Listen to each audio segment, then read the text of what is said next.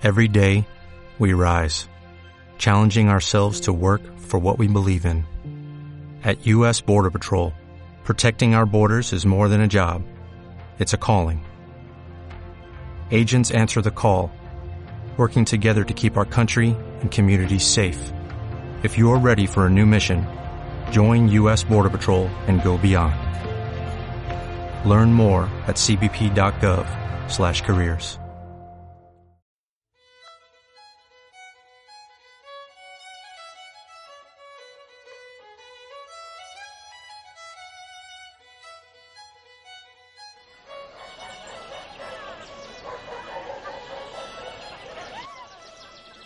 Cuenta la leyenda que, hace 100 años, Finisterra era una de las aldeas más prósperas de la comarca.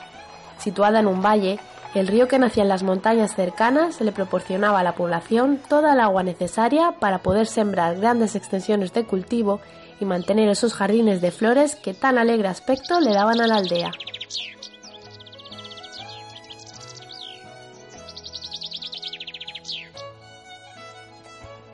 Finisterra y su adorable gente contaban incluso con un guardián, Bastian, el dragón, que habitaba en el volcán cercano a las montañas y que velaba por la paz y la seguridad de los aldeanos. Pero la prosperidad y abundancia de alimentos hizo que algunas familias se volvieran codiciosas y comenzaran a negociar con las aldeas cercanas.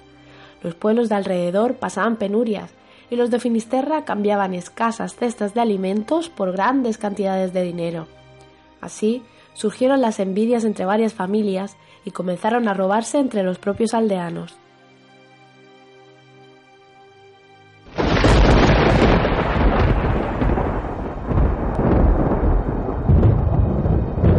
Un día de tormenta, Bastian, el dragón, que lo observaba todo desde las alturas, decidió darles una lección.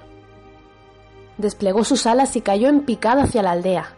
Abrió sus fauces y quemó todos aquellos terrenos donde se podía sembrar.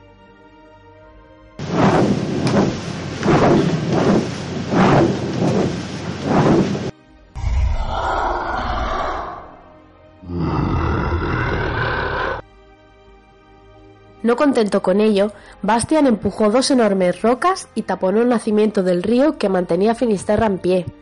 La aldea quedó totalmente desolada, y desde entonces los ciudadanos tenían que hacer grandes viajes para recoger lo que sembraban en otros terrenos, y el agua escaseaba.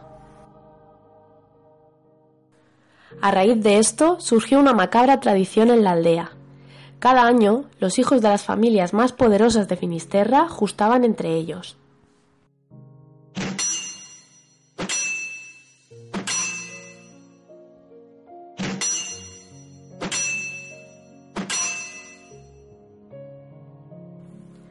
El ganador tenía el honor de ser quien fuese a hablar con el dragón para convencerlo de que volviera a dejar libre el nacimiento del río, ya que la aldea necesitaba que volviera a llegar el agua para poder recuperarse.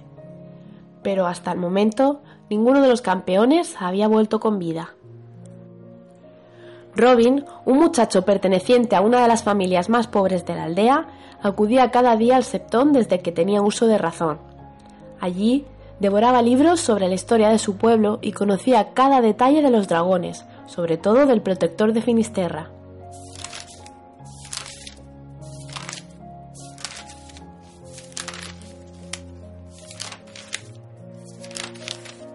Un buen día, sin avisar ni ganar ninguna justa, Robin decidió acudir a hablar con él.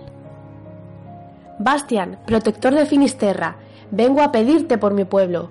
Las familias pasan hambre y sed, no tenemos dónde cultivar y la alegría de la aldea ha desaparecido con su vegetación. Dinos solo qué quieres que hagamos y lo haremos. La codicia y avaricia de gran parte de tu pueblo tuvieron la culpa. Eréis una aldea próspera, lo teníais todo. Lo desaprovechasteis y abusasteis de la necesidad de vuestros vecinos. Os merecíais una lección. Sí, pero... Llevo años esperando que alguien humilde reclame lo que un día fue vuestra aldea. Tú has sido el elegido. Os ayudaré, pero para ello Finisterra debe volver a nacer. Vuelve allí y saca a toda la gente de sus casas.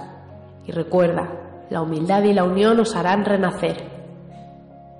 Robin corrió hacia el pueblo y avisó una por una a todas las familias.